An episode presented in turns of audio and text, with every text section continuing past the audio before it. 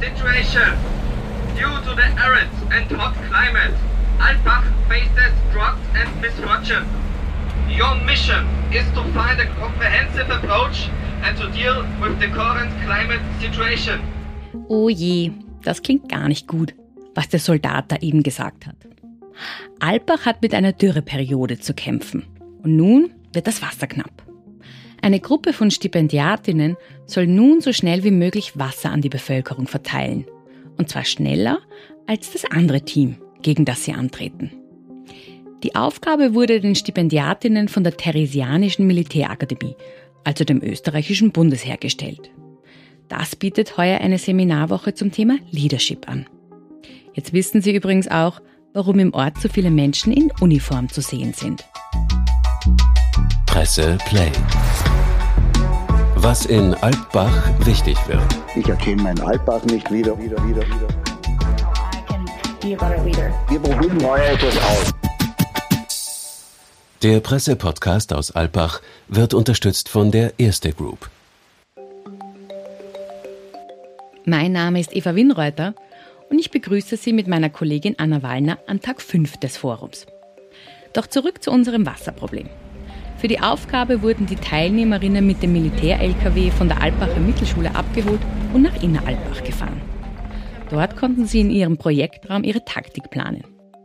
Dabei sehen die Stipendiatinnen im Kleinen, was im Großen oft das Problem ist, etwa eine geeignete Führungskraft zu finden. Also was wir vermehrt feststellen, das ist, es gibt immer ein, ein, Schimpfen gegenüber der Führung, aber das Interessante ist, es will aber keiner die Verantwortung nehmen und selbst Führer sein. Und solche Phänomene wollen wir da zum Beispiel darstellen, dass man sagt, also entweder setzt man sich aktiv dafür ein, um die Welt zu verändern, oder man überlegt sich, äh, ob man nur schimpft. Das war Maja Alexander Gstrein, einer der Seminarleiter. Den Teilnehmerinnen dürfte es jedenfalls gefallen haben. I think how um, I've become more aware of how I work under pressure um, and stress and how that can reflect on others, but also how that reflects on myself. And it's given me some um, reflection about how I want to act in the future going into high pressure situations and how I can be a better leader. Übrigens, falls Sie nächste Woche da sind und zu den Frühaufstehern gehören, Am Mittwoch und am Donnerstag macht das Bundesheer noch einmal um 7 Uhr in der Früh eine Morgensportsession vor dem Kongresszentrum. Das soll, angeblich, sehr lustig sein. Nach der kleinen militärischen Übung wurde es am Donnerstag dann noch einmal formeller.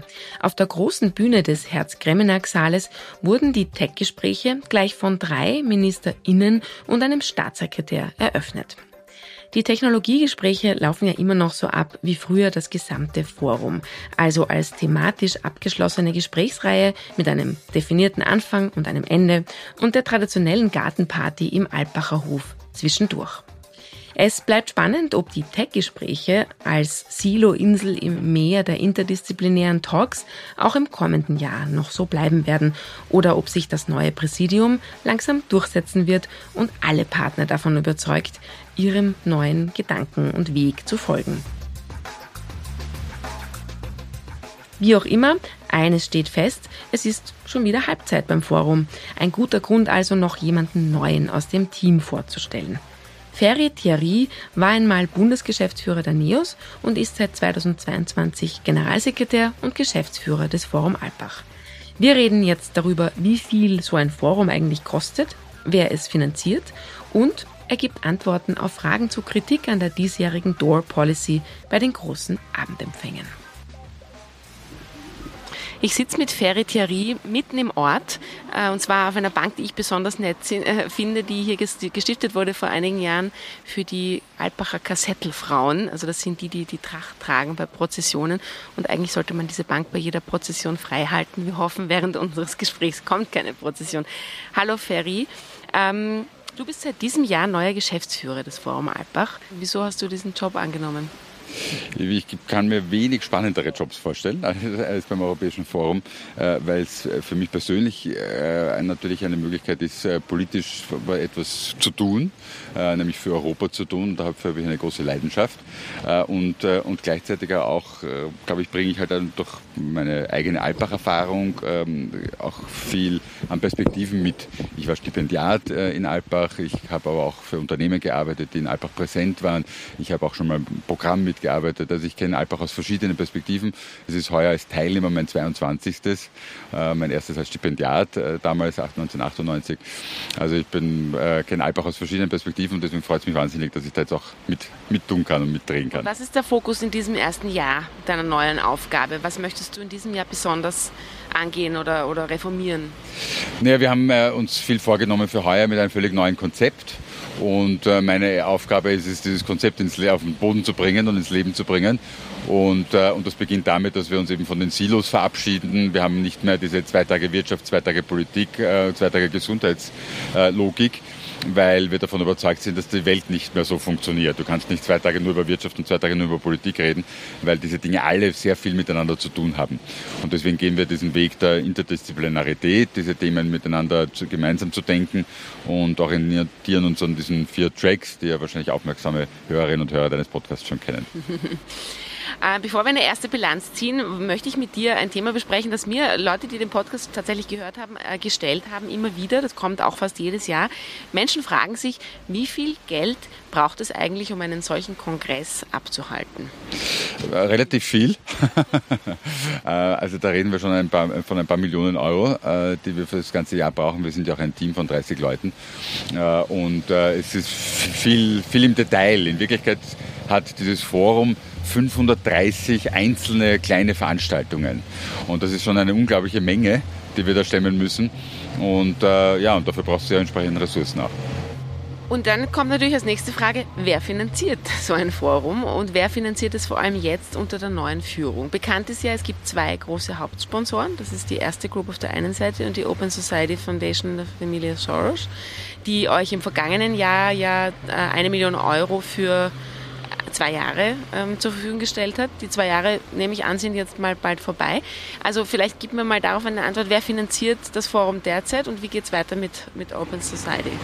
Also ich muss noch ergänzen, die erste Stiftung ist unser also, dritter äh, Finanzier, Großfinanzier, also das sind unsere drei Main-Partner.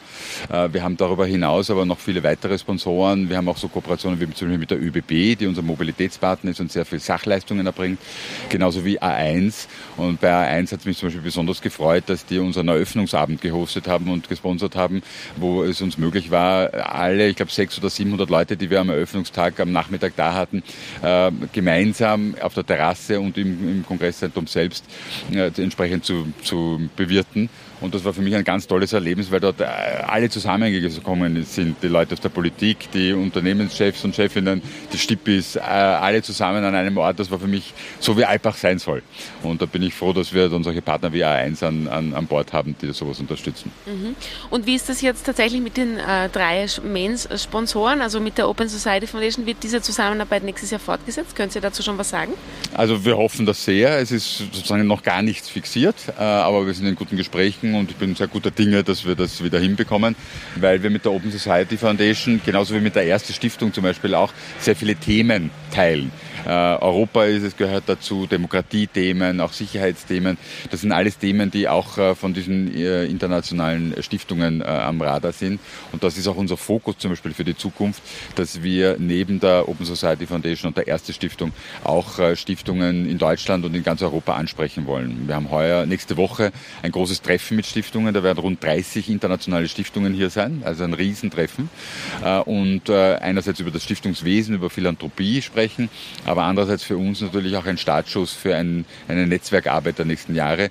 Und die wollen wir dafür gewinnen, wirklich über einen längeren Zeitraum, über mehrere Jahre mit uns an Themen zu arbeiten. Und das ist was anderes natürlich als die österreichischen Unternehmen, die wir auch äh, erfreulicherweise haben, die aber natürlich eher in Richtung Agenda-Setting gehen. Also die haben einfach einen anderen Fokus.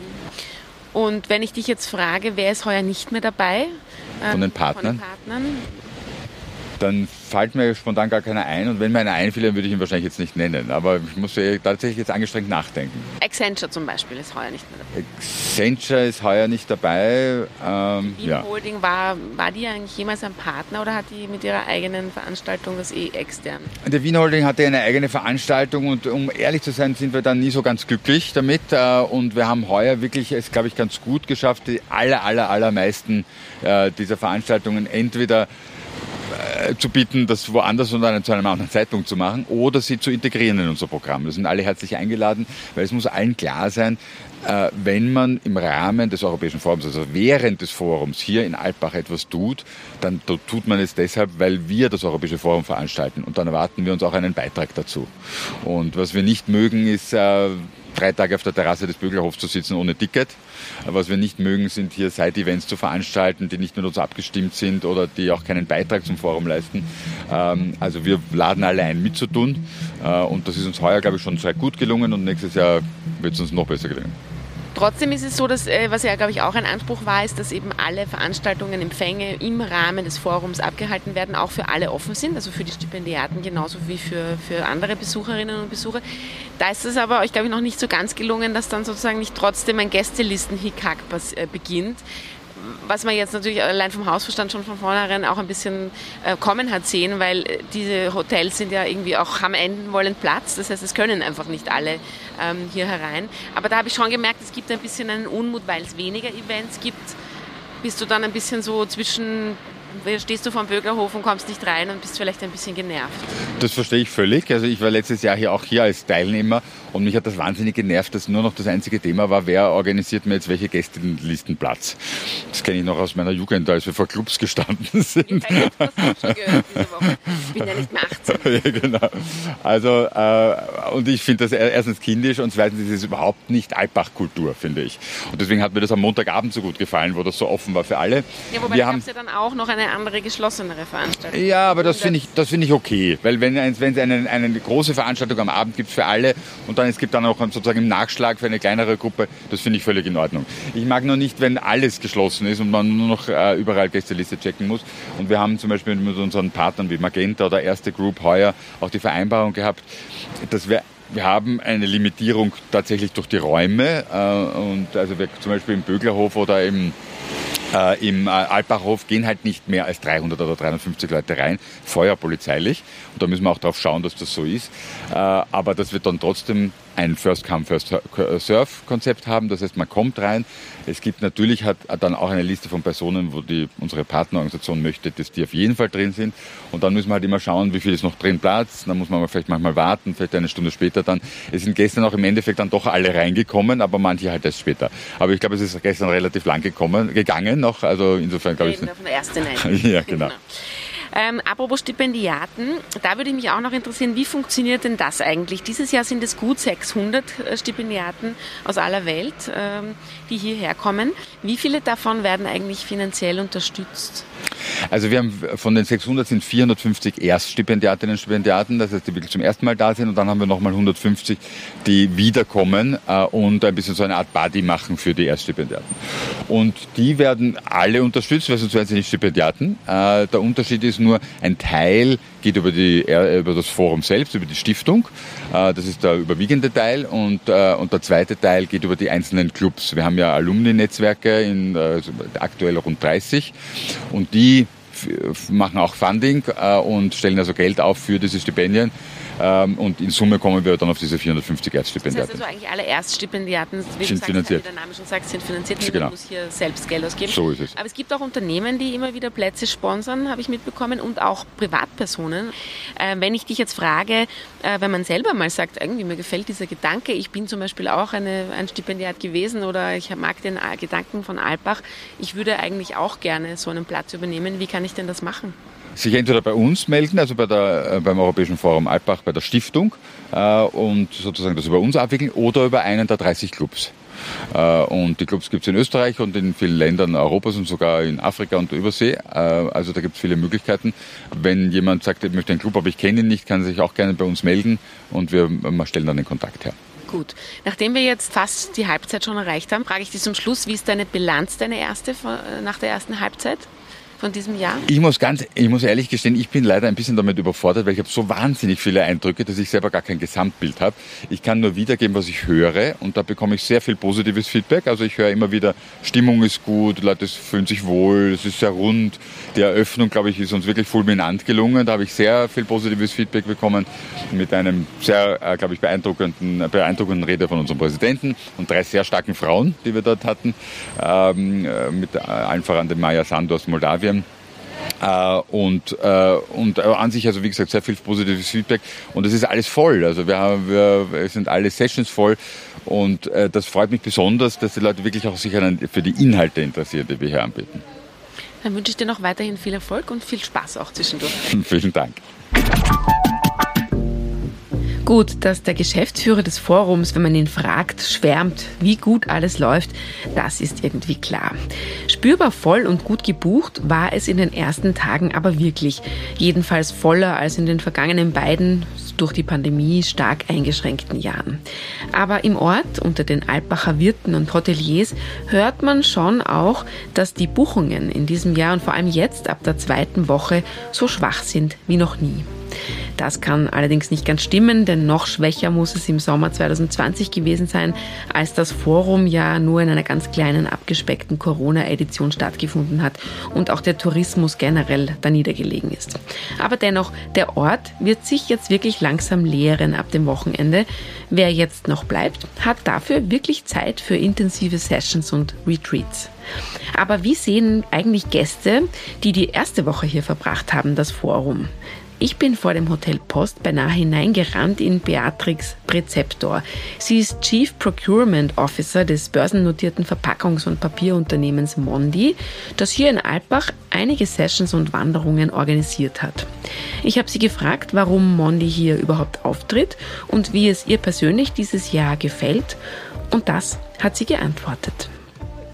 Mich persönlich verbindet schon eine sehr, sehr lange Geschichte mit dem Forum Alpbach, weil ich hier meine Karriere begonnen habe.